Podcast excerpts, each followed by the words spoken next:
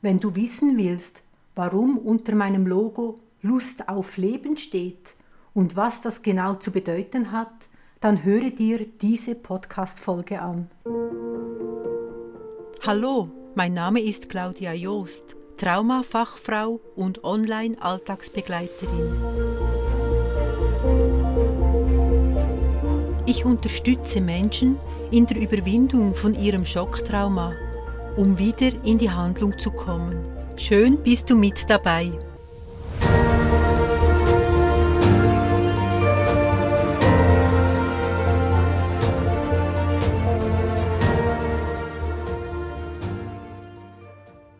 Wirklich überrascht hat mich die Frage nicht. Ich habe damit gerechnet, dass ich früher oder später damit konfrontiert werde.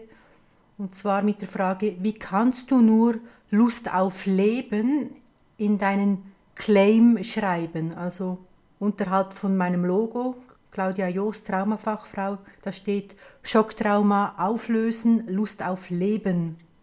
Das hat seinen guten Grund, warum ich dieser Claim, oder man sagt, dieser Spruch gewählt habe. Der ist also wirklich bewusst so ausgewählt.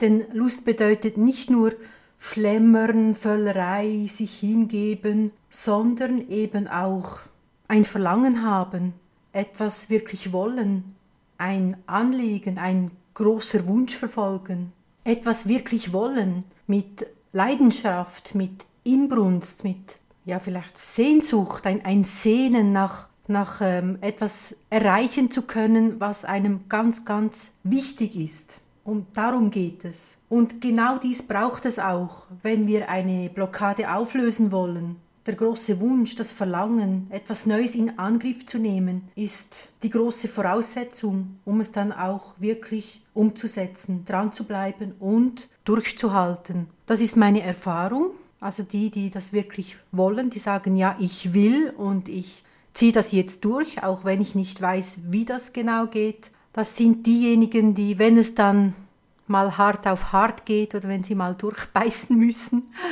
die das dann wirklich auch durchziehen. Also es ist wie die halbe Miete, die da schon vorhanden ist. Ich bleibe dabei, Lust auf Leben, auch wenn es in diesem Sinn nicht jetzt mit Libido, Erotik oder ähm, Sexualität zu tun hat, das nicht. Aber wenn dich dieser Claim unterhalb von meinem Logo abschreckt, dann, sorry, aber ich glaube, dann bin ich nicht ganz die richtige Person für dich, die dir da weiterhelfen kann. Dann fehlt da noch so ein bisschen Biss, sage ich jetzt mal.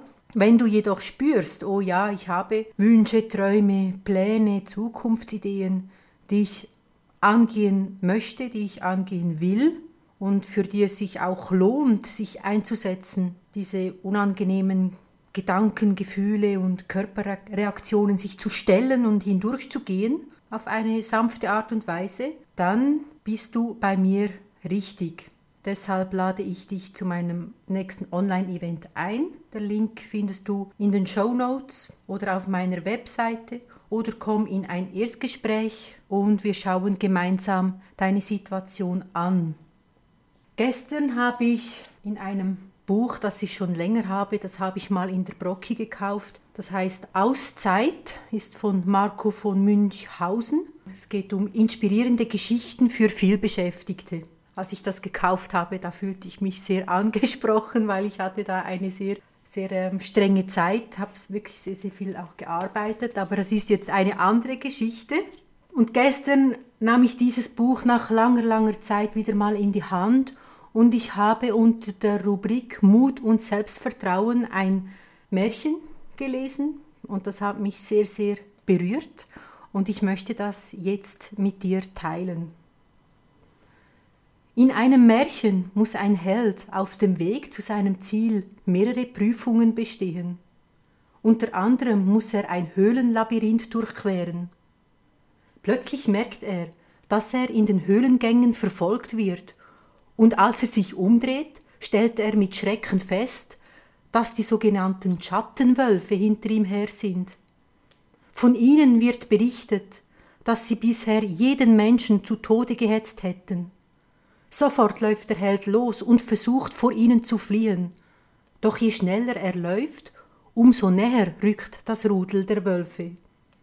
Schon hört er ihr Schnaufen und Jaulen dicht an seinen Fersen, als er plötzlich über einen Stein stolpert und zu Boden stürzt. Nun sei es um ihn geschehen, nun würden sie gleich zubeißen und ihn in Stücke reißen, denkt er. Doch die Wölfe stehen still, in einem Meter Entfernung, und starren ihn mit ihren roten, fürchterlichen Augen an.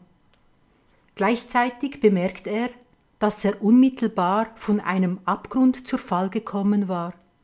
Noch ein paar Schritte weiter und er wäre in eine tiefe Schlucht gestürzt und unten auf dem Felsen zerschellt. Noch immer bewegen sich die Wölfe nicht.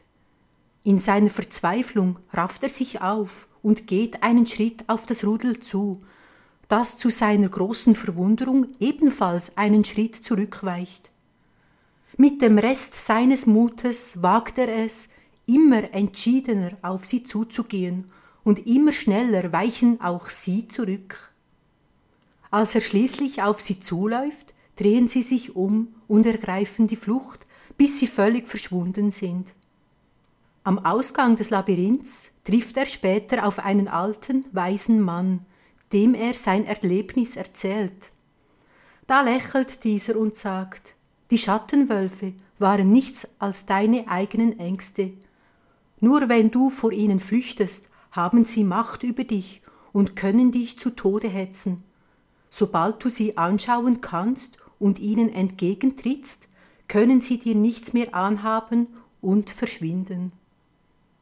Ja, ich weiß nicht, wie es dir geht, aber wenn ich das so lese, da werde ich, werde ich wieder sentimental. Also es geht mir sehr nah. Und es ist ja genau so, also wenn, wenn wir da davonlaufen, dann wird sie häufig immer größer und gewinnt immer mehr an Macht. Aber sobald wir uns eben ihnen zuwenden und sie angehen, dann verlieren sie auch relativ schnell an Macht. Und das ist das Schöne dabei. Das wünsche ich dir, dass du dich diesen Ängsten stellen kannst, die du vielleicht hast. Das war's für heute. Ich bedanke mich sehr fürs Zuhören und bis bald. Vielen Dank fürs Zuhören von dieser Podcast-Folge. Wenn auch du eine Frage an mich hast, dann melde dich bei mir. Ich freue mich, von dir zu hören. Bis bald. Tschüss.